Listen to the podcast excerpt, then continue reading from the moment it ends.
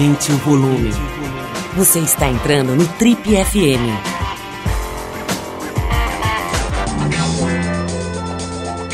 Oi, aqui é o Paulo Lima e a gente começa agora mais um Trip FM, o talk show da revista Trip. Nosso convidado de hoje é um dos mais importantes cientistas do Brasil, não só pelas suas pesquisas de ponta sobre células-tronco e cérebros humanos, mas também pelo seu incansável protagonismo na difusão do conhecimento e na divulgação da ciência brasileira pelo mundo e, logicamente, também aqui no território nacional. Ele é biólogo e neurocientista e é também diretor do Instituto DOR de Pesquisa e Ensino. Também professor do Instituto de Ciências Biomédicas da Universidade Federal do Rio de Janeiro Pioneiro no cultivo de células-tronco, dentre seus outros trabalhos se destacam os estudos ligados à esquizofrenia e a relação do vírus Zika com a microencefalia e também os efeitos, é microcefalia na verdade, e os efeitos dos psicodélicos no cérebro. A conversa hoje aqui no Tribo FM é com o Steven Hein, que também é colunista do programa Conversa com Bial, lá do nosso amigo Pedro Bial, na Globo. E para nossa enorme honra e alegria, é apresentador de um novo podcast aqui da Trip, o Trip Consciência, conteúdo que você já consegue acessar pelo trip.com.br ou em todas as plataformas que carregam podcasts. Steven, antes de mais nada, é um prazer te receber mais uma vez aqui no Trip FM. Você esteve com a gente aqui em 2017, já faz aí um pouco mais de um ano e meio, né? Faz bastante tempo, achei que era seis meses, cara, sempre acho que é menos. Mas, enfim, naquela altura eu terminei o programa e continuei com vontade de fazer um monte de perguntas. A gente acabou se se, se encontrando outras vezes, né, fazendo uma edição da revista, fazendo coisas muito legais e acabou é, é, desembocando aqui nessa ideia desse podcast, né, de conversar um pouco mais sobre ciência e uma ideia muito legal que é de reunir você que conhece isso a fundo com um especialista em alguma área e uma pessoa de fora da ciência, né, que vem aqui bater bola. Esse é o, a pegada aí do Trip Consciência.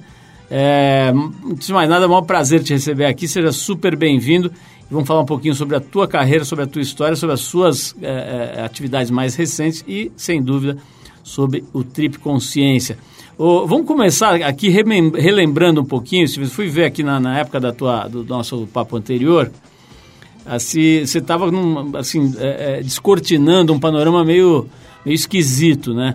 O, na época o governo Temer tinha feito um corte de 40% dos investimentos para a ciência. E aí, de lá para cá, mudou governo, etc. As coisas melhoraram para a ciência ou pioraram, como aconteceu na cultura, por exemplo? Paulo, obrigado. Mais uma vez estar aqui com vocês. É um prazer, ainda mais agora animado com a ideia do podcast. Cara, a gente está com saudade do Temer, né? Se a gente for pensar realmente do que que era, quais eram as nossas brigas, quais são agora, elas estão muito piores, porque não só elas envolvem, obviamente, um corte para a ciência, mas também questões de, de que a gente pode chamar de um anti-intelectualismo. Né? Você tem toda uma desconstrução do que é a universidade, do que é o papel da ciência e do cientista na sociedade. Isso preocupa mais ou, tanto quanto a falta de recursos. Como é que está a situação na universidade? Você também dá aula em universidade, na UFRJ. Como é que é, cara? Já chegou lá esse desalento aí da, da ciência? É, a gente tem uma mistura de sentimentos, né? Tem uma uma sensação e uma necessidade de você continuar lutando, mas ao mesmo tempo há uma percepção óbvia de que existe uma asfixia é, estratégica ali, né? Então é, a gente tem uma mistura de sentimentos. É importante não deixar o pessoal cair numa depressão profunda e ao mesmo tempo identificar e comunicar as áreas em que fazem grande diferença para a própria vida do país. Né? A gente tem uma ciência viva e, e capaz de fazer a diferença. O que não é fácil, pensando nos cortes, pensando em tudo que está acontecendo, não só no nível é, federal, quando a gente pensa em recursos federais, mas também no caso especificamente do Rio de Janeiro, São Paulo um pouco mais tranquilo, mas com a Fundação de Amparo do Estado, né, que também está numa situação muito delicada. O Stevens, a gente olhando para o cenário geral, assim, dá a impressão que, cara, que alguém abriu os bueiros, assim, saiu um monte de monstro, né, de porque assim, a gente está num momento em que, pô, sei lá, o ser humano está é, tem robô explorando Marte, a gente está conseguindo avanços muito interessantes, né? A tal da inteligência artificial avançando muito e tal. Aí você vai ver de outro lado, cara, de pouco tempo para cá, parece que abriram uma porteira de ignorância, né? Então tem um monte de, de, de crenças aí, gente assim, achando que, que vacina é um instrumento de controle social e esse tipo de, de crença, né? Que a Terra é plana enfim, tem uma, uma, um retrocesso gigantesco, né? O que está acontecendo com as pessoas? Você acha que isso é, é, só o fenômeno das fake news? Quer dizer, por que que nego parece que está querendo se agarrar a um comportamento mais tosco, né? Que estava sendo digamos, erradicado. Faz sentido isso?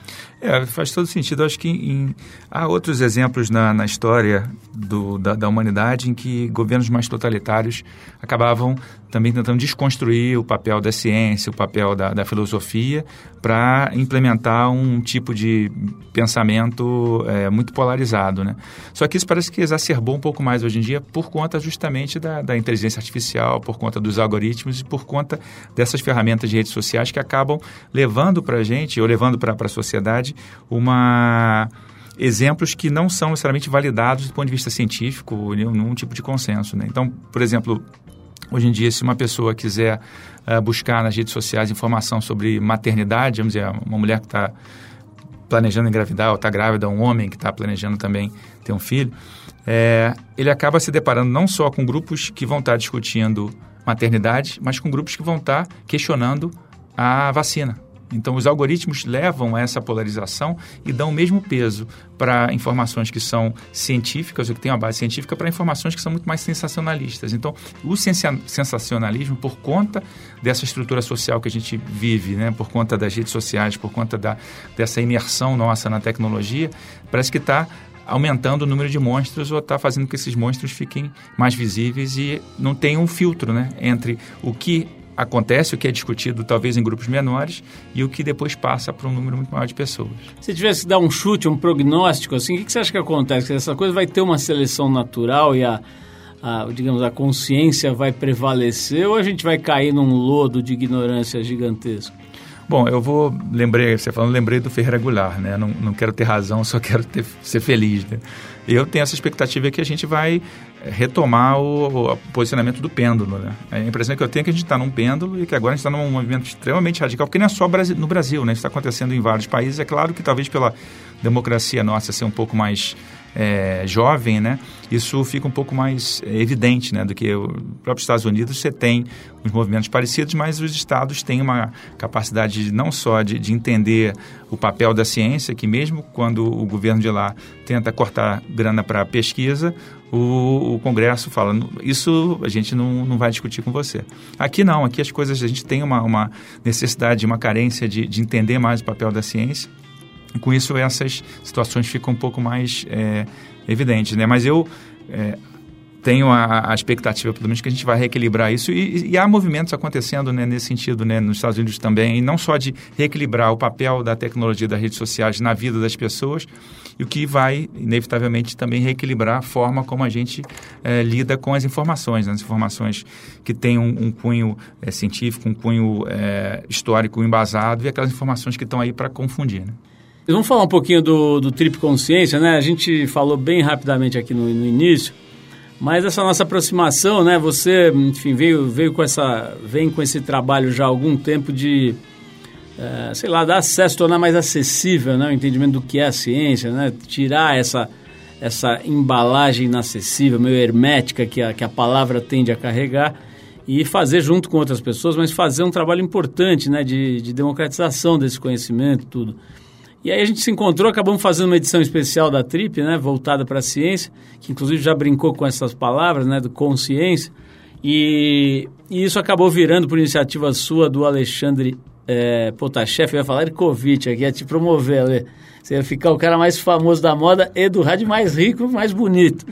Mas não, Ale Potashev, vocês levaram adiante esse projeto, né, que é muito interessante porque parte dessa lógica de, de ter você como um host ali, um, né, um mediador e tal, um facilitador, cara que conhece bastante esse assunto e que já está nesse treino de, de democratizar essa história, né? Trazendo sempre um, digamos, um especialista, uma figura notável de um determinado ramo da ciência e depois uma figura, sei lá, notável por outro lado que não seja necessariamente a ciência, né? Um, vem músicos, escritores, cantores e tal que têm interesse sobre esse assunto. Mas eu quero ouvir de você como é que está sendo, se você está com saudade do laboratório, né? Porque você está ficando aí horas e horas no estúdio gravando, acho que é uma coisa fantástica, né? Uma delícia fazer, eu pelo menos estou aqui há 35 anos e não canso. Mas quero saber como é que está sendo para você conhecer esse outro lado aí, né, do rádio, quer dizer, você faz já o Pedro Bial lá e coisas de, de mídia, enfim, de grande alcance. Mas o rádio tem uma magia, né? Como se estivesse meio num laboratóriozinho, né? Em que você tem condições ideais de pressão e temperatura para bater um papo. Me conta aí como é que está sendo isso, Steven. Não, está sendo incrível. Primeiro eu queria te agradecer, agradecer ao Alê, porque é uma experiência... Quer dizer, eu sempre fui fã da Trip, li a Trip quando tinha 15, 16 anos, agora eu estar aqui com vocês é tipo um, um sonho é, inimaginável até pouquíssimo tempo atrás. E, e, como você falou, né, a questão do, do rádio, do podcast, questão de estar aqui nesse estúdio, é, dá uma, uma vibe muito diferente, até da maneira como você se relaciona com, com o que você está perguntando e está pensando. Então, isso está sendo fantástico. Eu comecei a ficar também um grande devorador de podcast, podcast de ciência, né? Tem uma praticidade do podcast que eu acho que muda completamente a sua relação com, com o conteúdo, né? Com os conteúdos.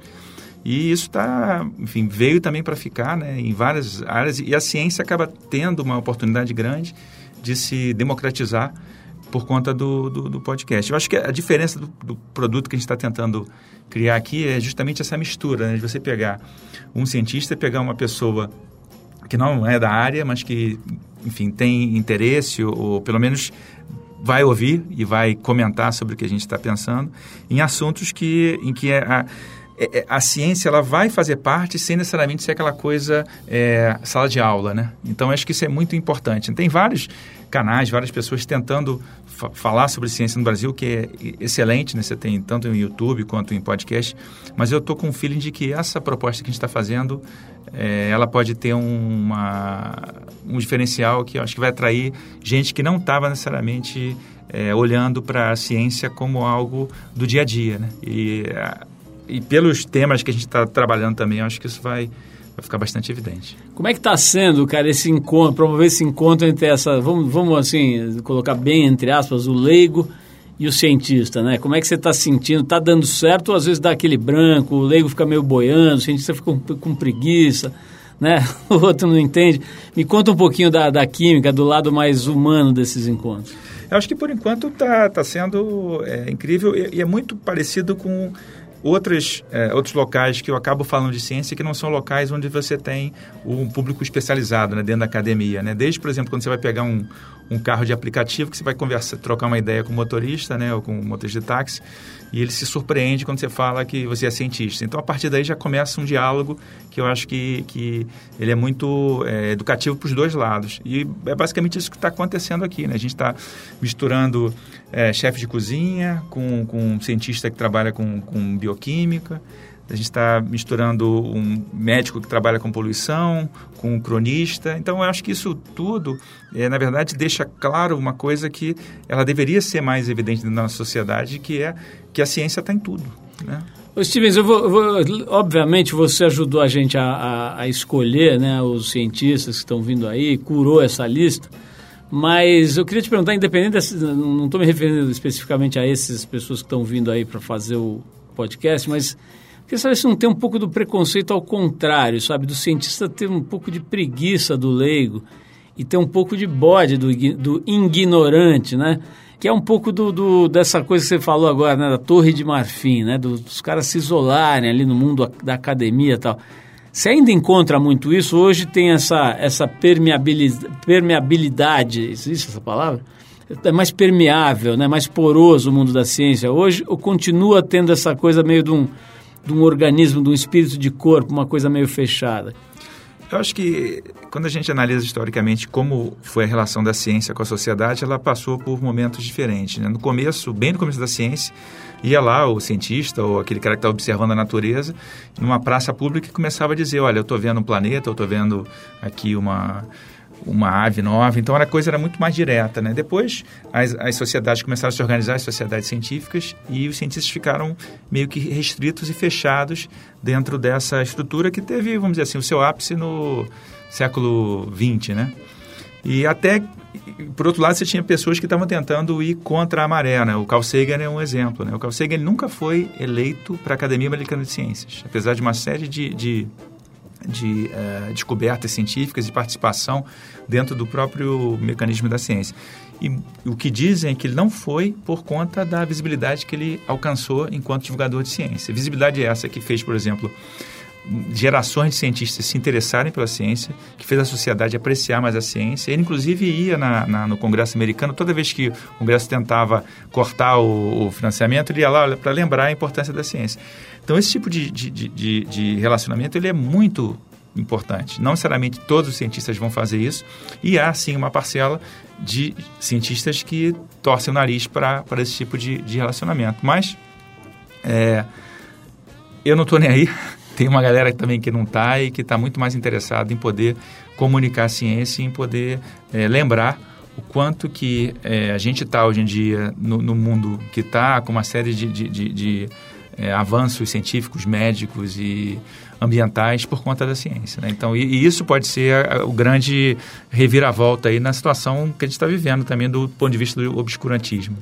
Ô, ô, Steven, uma coisa que vem à cabeça quando a gente olha esse trabalho, né, e mesmo aquela edição que a gente fez sobre ciência e tal, da revista, né, impressa e tudo, é, eu pensei isso no, no episódio da, do, do Trip Consciência com a Janaína Rueda e a especialista em bioquímica, né? Alicia. Né? Alicia. É, cara, isso não devia estar nas escolas, né? Quer dizer, a gente, pô, assim, a hora que você olha, a hora que você entra no, no assunto, você fala assim, puta, por que mesmo que eu não sabia disso, né? Quer dizer, as crianças, por exemplo, a gente tem falado bastante disso na área de nutrição, bioquímica, no funcionamento do organismo, é, é, diante dos impactos. Vocês, estão, vocês fizeram aí o, o, o Saldiva, o Paulo Saldiva, né, que é um estudioso do impacto da, do, do, entre aspas, progresso sobre a saúde humana né, das, das grandes cidades. Colocaram ele para conversar com o Antônio Prata, um cronista, né, um cara que olha para cidades com outro olhar. Cara, a gente não devia aprender isso na escola, né? As crianças sabem equações e derivadas e, e, e teoremas, cara, não sabem o que, que, é, que é comer um pão. É que você, você não acha que a gente está muito defasado, cara, os currículos, mesmo na escola da, da infância, né, no básico ali, você acha que a gente está muito, como diz um amigo meu, muito anteontem? É, eu concordo, acho que a gente está muito anteontem.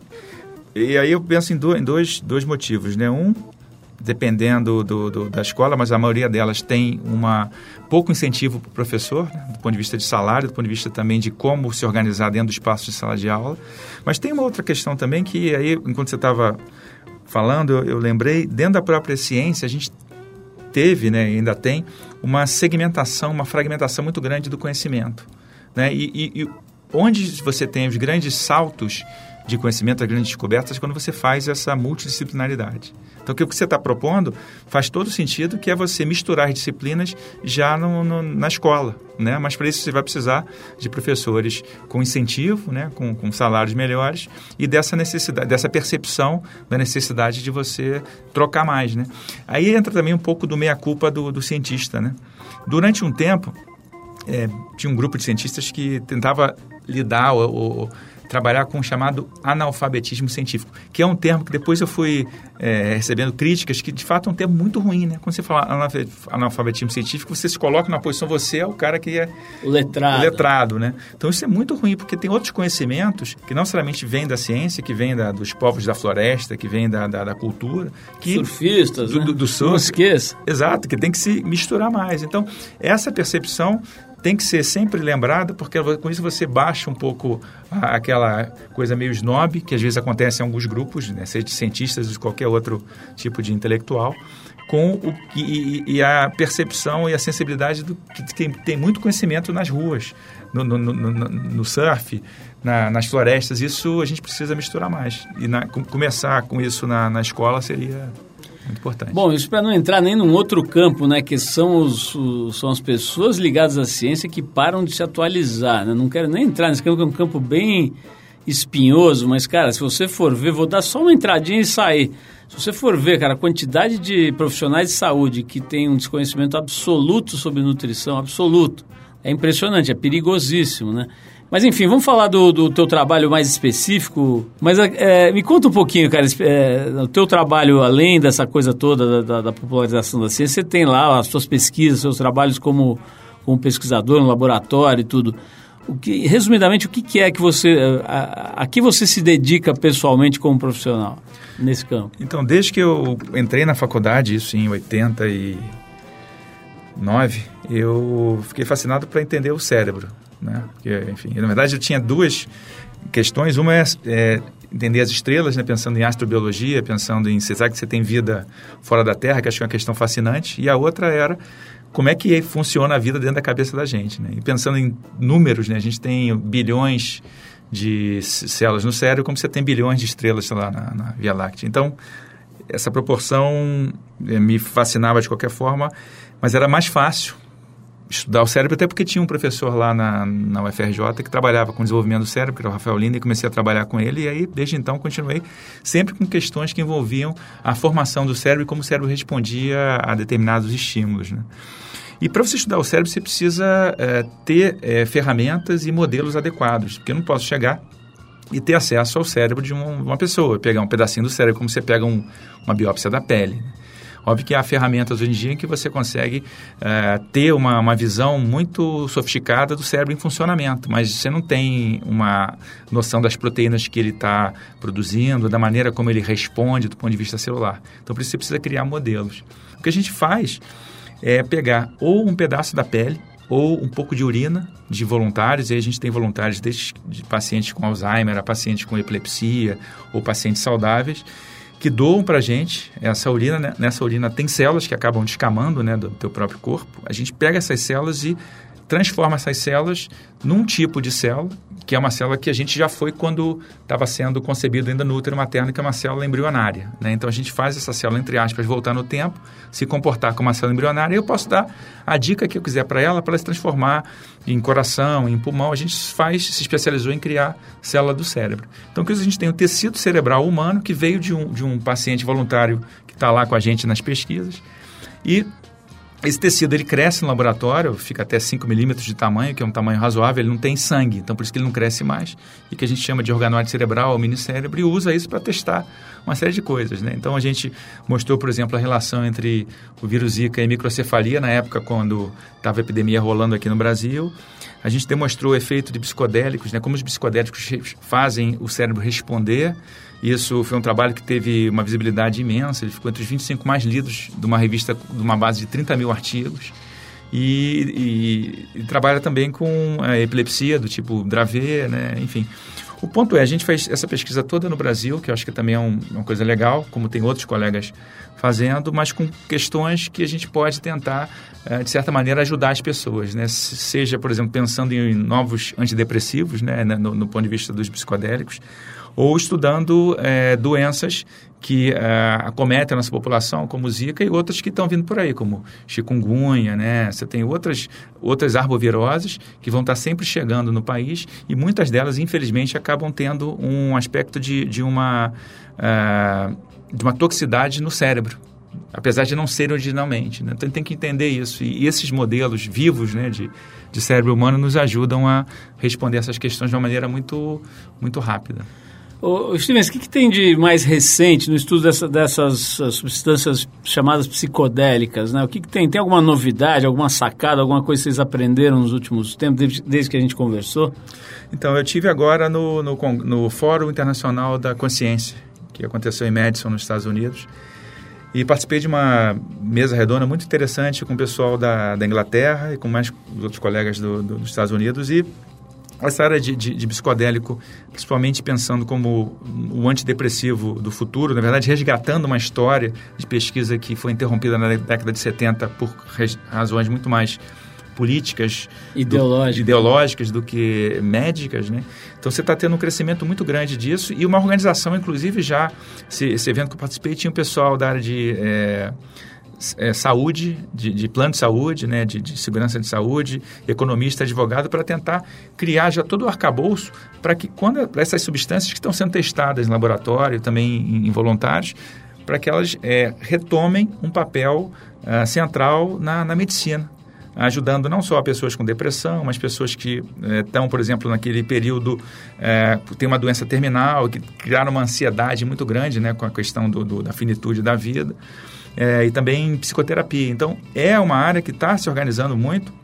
Europa, principalmente Inglaterra e Estados Unidos estão na frente, mas a gente, pela nossa uma situação muito curiosa que talvez tenha sido o único momento da história em que a religião ajudou a ciência, né? O, aquele Ibrahim Abiakia, quando era ministro da Justiça em 84, ano da criação do, do, do programa da TRIP, ele é, criou um decreto que deixava, autorizava o uso de ayahuasca em rituais religiosos. A ayahuasca é um psicodélico tem um psicodélico chamado DMT, uma substância ali que age como LSD, como a psilocibina que vem do cogumelo, mesma linha de, de, de, neuroquímica, digamos assim. Então, a partir dessa liberdade, que foi muito útil, né, não só para uma questão cultural e religiosa, mas também do ponto de vista científico, isso atraiu alguns cientistas que começaram a estudar o efeito da ayahuasca, não só como antidepressivo, mas também para ajudar na dependência química de cocaína. E meu grupo, eu acabei entrando nisso tentando contribuir mais do ponto de vista molecular e celular. Quais são as proteínas que são alteradas no cérebro quando esse tecido nervoso é exposto às psicodélicas? A gente mostrou que tem mil proteínas que são alteradas imediatamente após o, a exposição à psicodélica. Então, ela é muito é, poderosa do ponto de vista de plasticidade do cérebro, mas é muito pouco tóxica também. Então, como medicamento, e, e é, é, é vamos dizer assim, é a melhor categoria de medicamento. E você também não precisa usar várias vezes. Isso que está sendo também discutido muito quando se perguntou das novidades, né?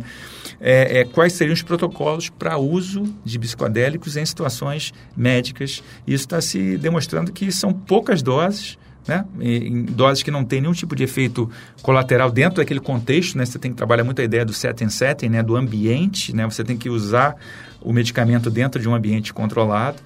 E isso está vindo com uma, com uma força muito grande. Curiosamente, nos Estados Unidos foi muito uh, apoiado pelo próprio exército americano, que estava com uma carência completa de, de uh, medicamentos antidepressivos e de medicamentos para lidar com o estresse pós-traumático dos soldados que vieram do Iraque, né, do Afeganistão e por aí vai.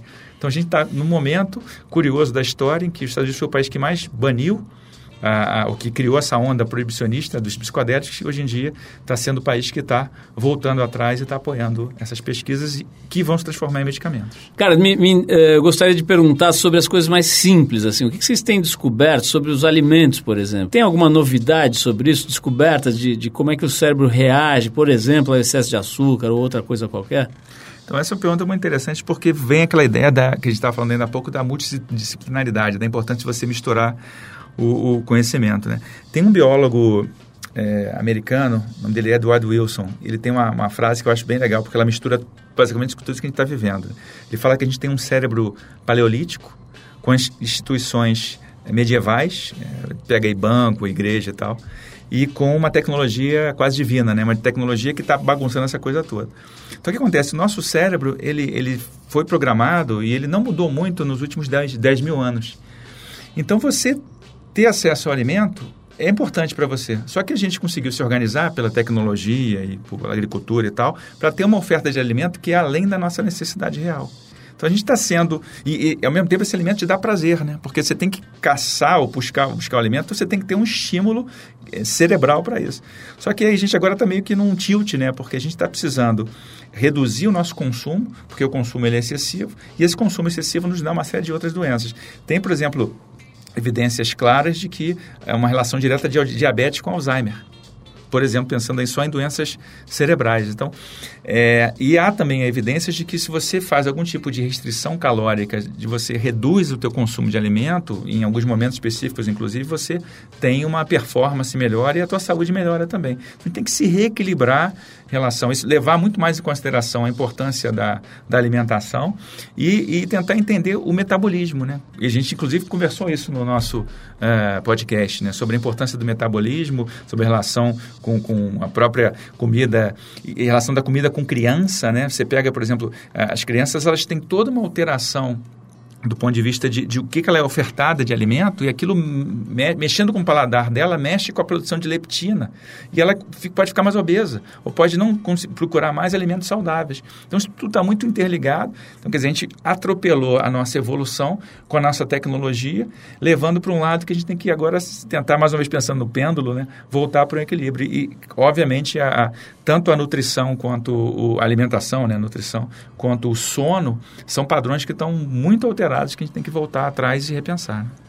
O, o, Steven, acho que foi muito legal o papo, como sempre, mas mais ainda porque agora a gente pode recomendar às pessoas que quiserem ir mais fundo a, a ir lá para o nosso podcast, né? Me conta um pouquinho os temas que foram abordados, só para a gente relembrar. Você lembra de cabeça? Nós lembramos esse aí da bioquímica, não sei se era exatamente bioquímica o tema, mas que teve a doutora Alicia e a, e a Janaína Rueda. Você lembra de cabeça? O Casagrande, por exemplo, veio em qual? O Casagrande foi, um, foi um sobre é, dependência química, né? Foi com o Luiz Fernando Toffoli, que é um psiquiatra. Então foi um papo muito interessante também. Foi um papo forte, né? Porque tem uma questão de uma, da experiência pessoal dele e também do ponto de vista das políticas públicas, né? Para para drogas. Então, acho que foi um, um, programa também bem interessante. Eu estou suspeito para falar, né? Eu acho que todos os programas que a gente está fazendo aqui têm uma pegada muito diferenciada, mas todos eles também levam em consideração aqueles 12 é, é, temas da TRIP, né? Então, as coisas, mais uma vez, pensando na questão multidisciplinar, foram casadas muito facilmente ali. O Amir veio em qual? Qual o tema do Amir, você lembra? Então, o, o Amir Klink veio com o Paulo Artacho, que eram sobre desprendimento, né? Sobre a questão da importância de você pensar o modelo de consumo. Então, a Amir tem uma história interessante do, do desapego, do desprendimento em relação a questões materiais e o Paulo Artacho discute muito isso de como esse consumo excessivo leva a todo um desbalanceamento em relação à própria destino do planeta Terra. Né? Então a gente tem que levar isso em consideração. E foi uma, uma, pegada que teve muito da experiência pessoal do Amir Klink nas viagens, com questões científicas muito interessantes e que mostram o papel e o equilíbrio da, da, da, da natureza, que depende muito do, do que a gente está chamando hoje em dia do antropoceno, desse momento em que o homem está consumindo mais do que nunca. Né? Bom, então fica dado o recado aí, se você gostou desse papo, vai lá ver esses temas todos, essas pessoas todas reunidas no Trip Consciência. Se você já está familiarizado com, com o podcast, é só você entrar na plataforma que você mais gosta e achar a gente lá. É, tem, o, tem o nosso programa aqui, né, o Trip FM, tem também o Trip Consciência e vai ter outras coisas aí bem legais aí em breve.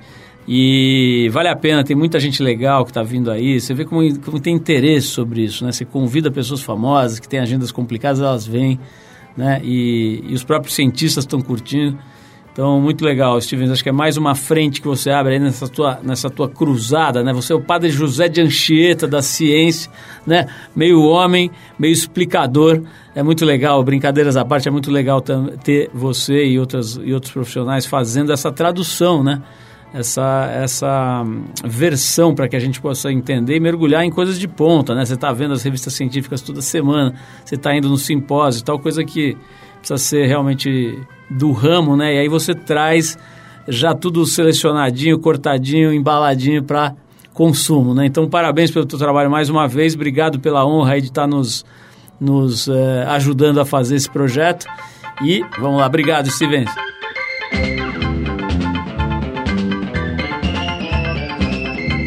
Bom, é isso, pessoal. O Trip FM é uma produção da equipe que faz a revista Trip e está há 34 anos no ar. A apresentação é de Paulo Lima, produção e edição de Alexandre Potashev. Quer falar com a gente? Escreve para o rádio.trip.com.br. Quer ficar mais perto do nosso trabalho? Procura a gente no youtube.com barra revista Trip. Na semana que vem a gente volta com mais uma conversa boa aqui no Trip FM. Abração e até a próxima!